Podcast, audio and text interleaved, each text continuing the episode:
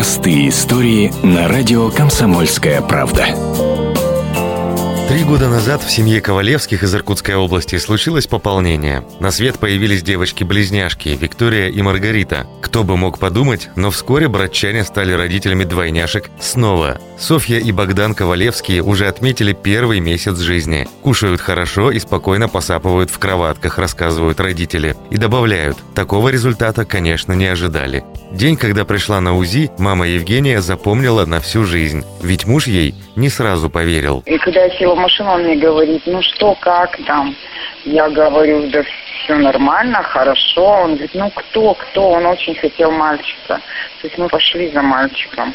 И все, и он говорит, ну, кто, кто там? Я говорю, ну, поздравляю тебя, дорогой. Мальчик, он так, фу, я говорю, и девочка. Да ну, я говорю, ну, серьезно. Он молча завел машину, поехал. Друзья и родственники до сих пор пребывают в шоке. Чего не скажешь о счастливых родителях, теперь уже четверых детей. Супруги говорят, что легко справляются со всеми, тем более, что старшие дочери помогают. Хотя, признаются, к каждому нужен свой подход. Они абсолютно разные на, по внешности, абсолютно разные по характеру. Причем все четверо детей, они вообще ну, разные. Родители признаются, для полного счастья им не хватает только собственных квадратных метров.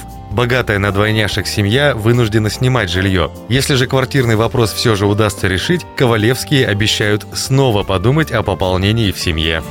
Простые истории на радио «Комсомольская правда».